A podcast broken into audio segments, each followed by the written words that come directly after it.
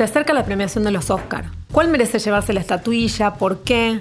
¿Cómo se han filmado? ¿Vale la pena verlas?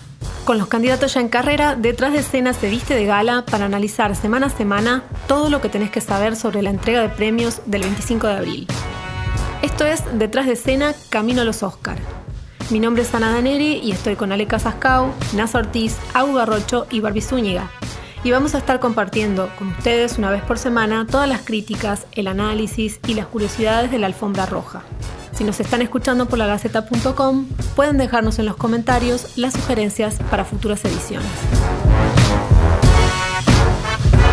Estás escuchando La Gaceta Podcast.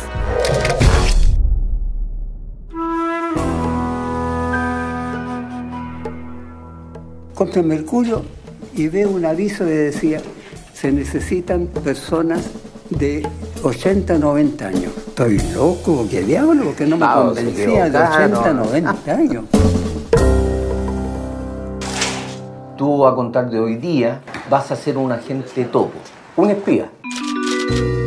A mí me está contratando una hija. Cree que a su madre adentro la están maltratando, que le están robando. Entonces tú vas a ser mis ojos. Todo me sirve. Los baños están asquerosos, que la enfermera, pa, cachuchazo, pa, y escobazo, qué sé yo, todo me lo informa. Cuando vemos esta película, lo primero que pensamos es si es una ficción, si es un documental, ¿qué estamos viendo? El agente Topo trata sobre la historia de Sergio Chami, un hombre que tiene 83 años que ingresa como espía a un hogar de ancianos. Sergio va a fingir ser eh, un interno en este hogar para averiguar si la madre de la, de clienta de un detective privado recibe los cuidados apropiados. La película chilena de Maite Alberdi rápidamente se convierte y pasa de esta historia a ser un documental de observación. Y realmente cuesta creer que eso que estamos viendo es real. La soledad, las pequeñas alegrías, las conversaciones a veces insólitas y también ah, muchas veces muy profundas, arrancan más de una lágrima y varias sonrisas también. Esta película ganó premios en cuanto festival se presentó y hoy está disponible en Netflix y está nominada a Mejor Documental y es la gran representante latinoamericana de la alfombra roja. Hoy en Detrás de Escena vamos a estar analizando El Agente Topo. Mándame un mensaje de voz por WhatsApp.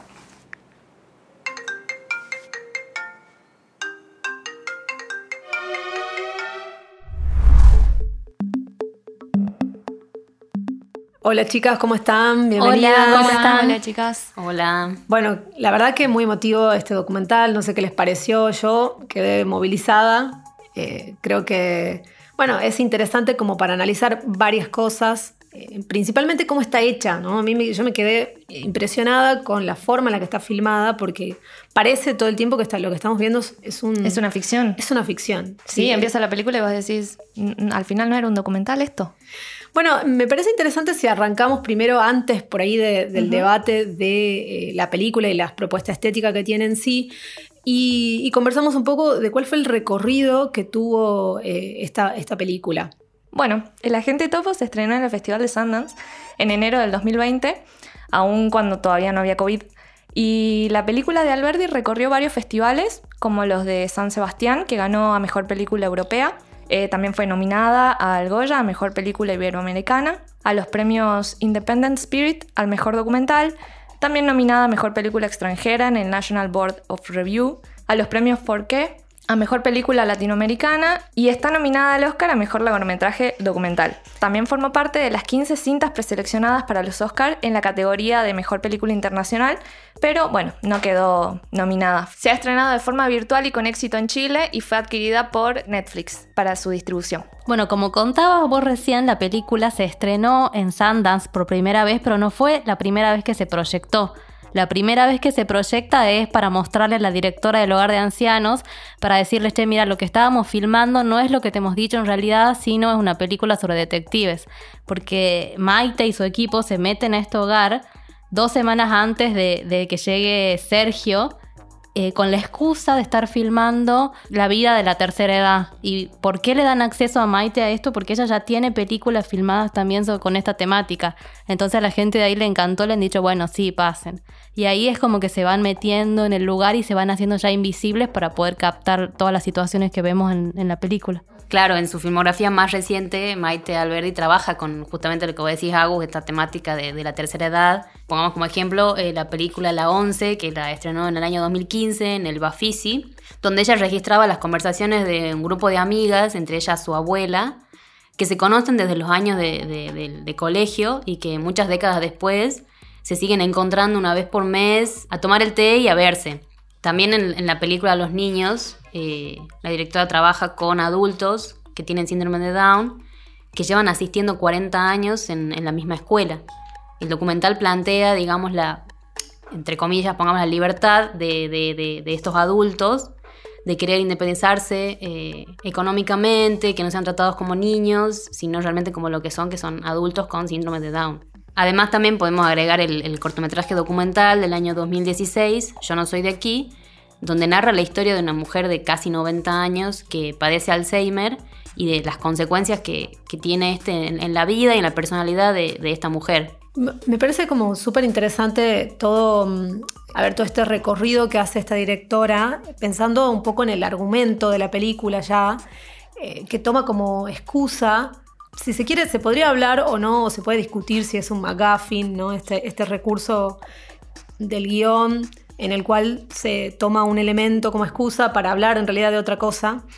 Un poco así parte la película, con Sergio que llega a este lugar, ese, primero se lo entrevista, se entrevista a, una serie de, candidatos, que, bueno, que podrían ser el, infiltrado elegido para, para, trabajar junto a este detective en, dar con, bueno, si maltrataban o no a esta señora.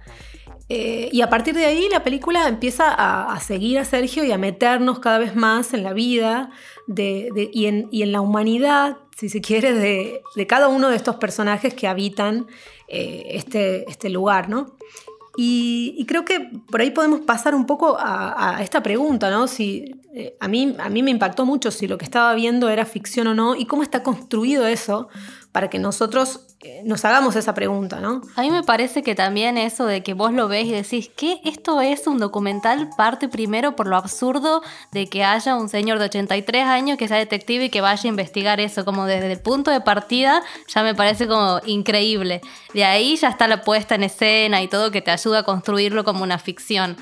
Pero creo que lo que te hace dudar en primer momento es eso. La directora en realidad estaba haciendo un documental sobre agencias de detectives privados.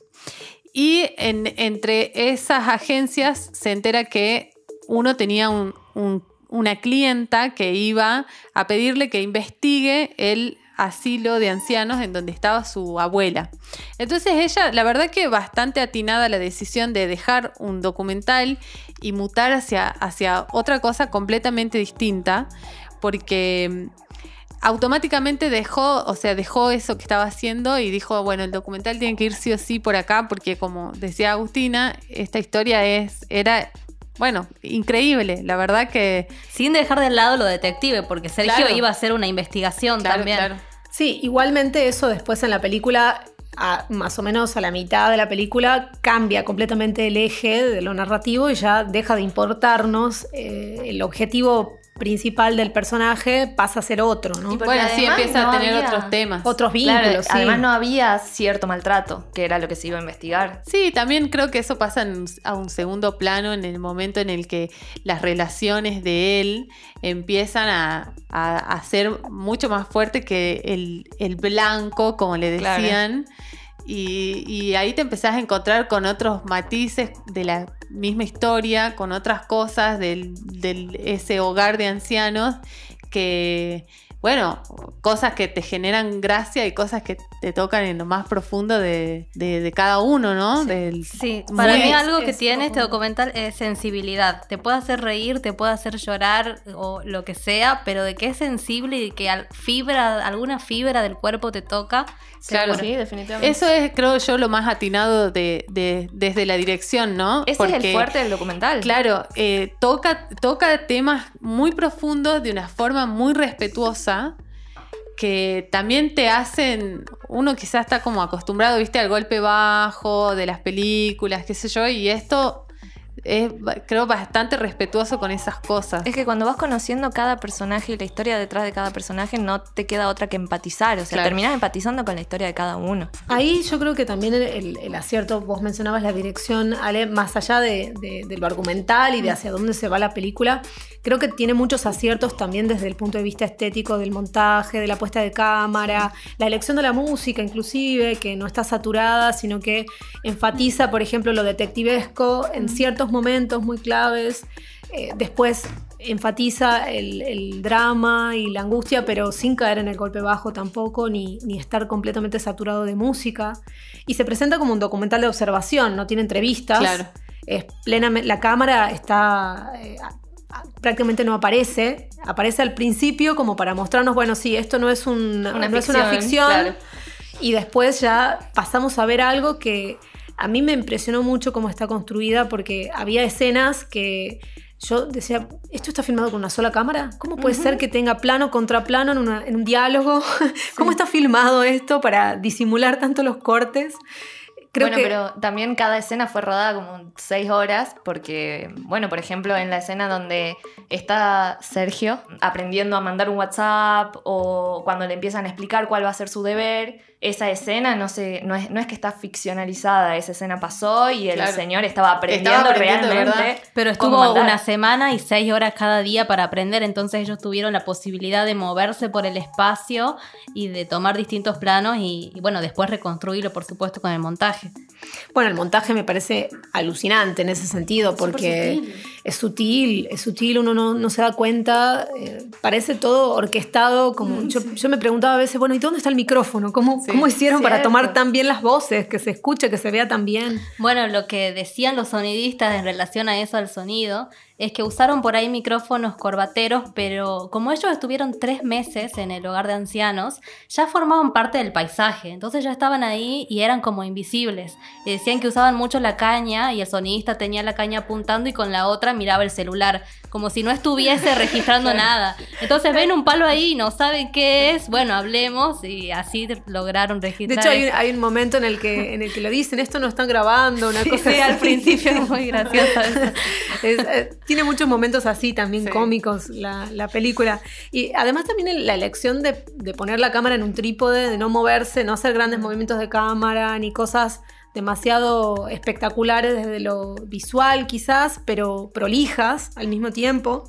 Eh, y, crear esa sensación de que lo que uno está viendo es real y al mismo tiempo no puedes creer cómo, cómo estos diálogos parecen actores, pero qué buenos actores que son.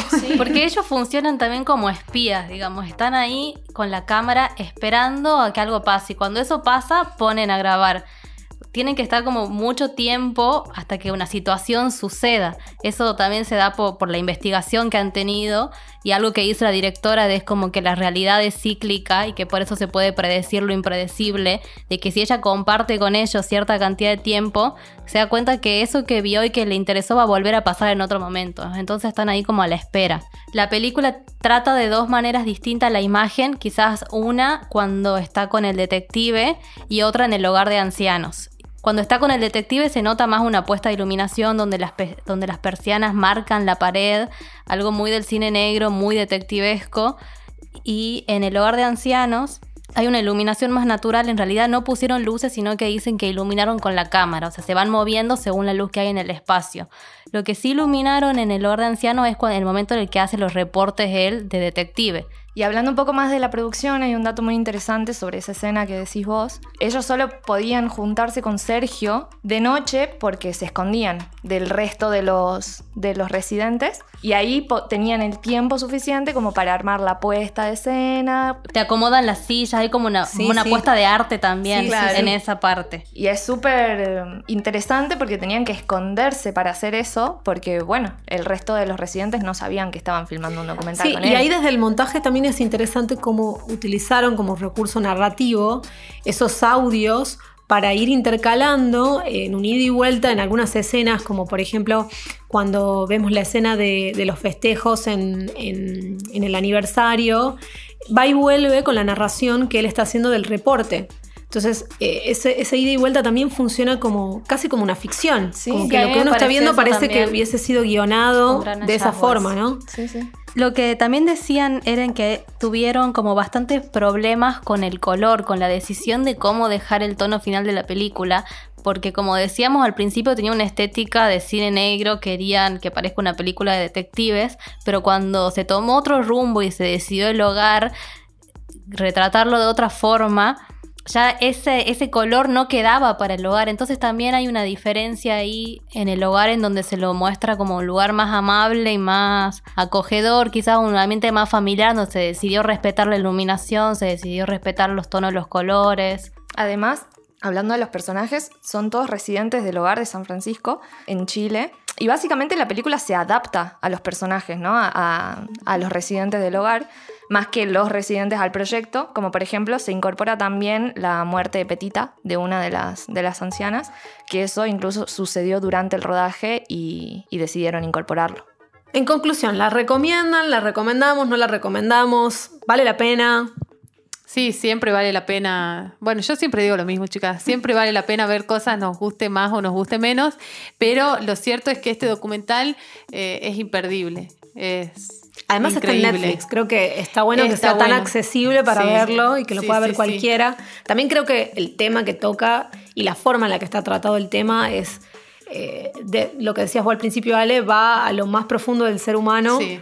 Eh, algo con lo cual todos nos podemos conectar. Tenemos abuelos, eh, abuelas. o- Siempre cuando veas este documental vas a pensar en alguien. Exactamente. Específicamente. sí. Además también me parece como, como también a modo de conclusión que hace un trabajo excelente desde, desde todos los puntos de vista estéticos, desde la producción y las elecciones que toma, pero también desde la construcción de los personajes mismos. O sea, llegamos a preocuparnos, a encariñarnos con los personajes de la película, con la, la señora que fallece, con la señora que tiene Alzheimer. A mí me no la me conmovió mucho. O la señora que todo el tiempo busca que la saquen de ahí, que se quiere escapar. Marta, ay, me- ay, Dios. te conmueve un montón. Marta. Mucho. O Berta, que estaba enamorada de Sergio. Hay un dato sobre Berta, eh, que lo que hablábamos, lo, lo que hablábamos en relación de si es ficción o si es documental, Berta era actriz. Y el actor, o sea, Sergio, hasta él mismo creía que se la habían puesto ahí.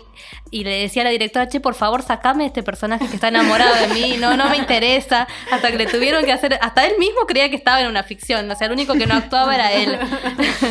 hasta que le terminó de decir, che, mira, eso es un problema tuyo porque no nos pusimos nosotros como personajes. Se y ahí se ve la escena en la que ellos dos hablan y él le conversa y le dice, che, a mí no me interesa. No. Por ahora. Me rompieron el corazón. Al final, al final de la película eh, que está dedicada a Berta, a la señora que murió y a un señor más de la- del hogar, que me dejó pensando a mí si Berta eh, murió o no. Porque está dedicada a ella, a, a- a Petita. Petita y a un residente más. Que me parece que deja entender que quizás murió Claro. ese personaje. Sí, es durísimo. Además también uno empieza a pensar, bueno, Berta pasó 25 años ahí, no, no tenía nadie más. Cada uno de los personajes tiene una construcción profunda, sentida, del abandono, de la soledad.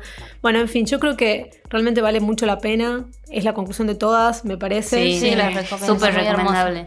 Muy emotiva, muy hermosa. Sí. De ahí si gana o no el Oscar es otra cosa. Sí, No a- importa, yo con tenemos, respecto a- los Oscar, un, un muy buen representante en los Sí, Oscar. eso mismo iba a decir. Yo creo que con respecto a los Oscars, algo que también rescato de esta película es que no es una película grandilocuente que hable sobre, no sé, los problemas más urgentes que, que tenemos en, en el mundo, la guerra o el calentamiento global o, no sé, la- los femicidios. Digo, eh, pero también trata sobre un tema que está invisibilizado, que son eh, es la soledad, es eh, la angustia que padecen los, los abuelos, los adultos mayores y el abandono. ¿no? Así que Exacto, también me parece que es un tema que merece la pena que, que sea premiado, sea en los Oscars o sea donde sea. ¿no? Así que bueno, eh, espero que les haya gustado este podcast y que nos estén acompañando. Nosotros vamos a estar compartiendo con ustedes todas las semanas todo lo que va a pasar en, en la alfombra roja las curiosidades, las perlitas y, y también un poco de las críticas y los análisis de las nominaciones. Así que nos vemos la semana que viene. Esto fue La Gaceta Podcast.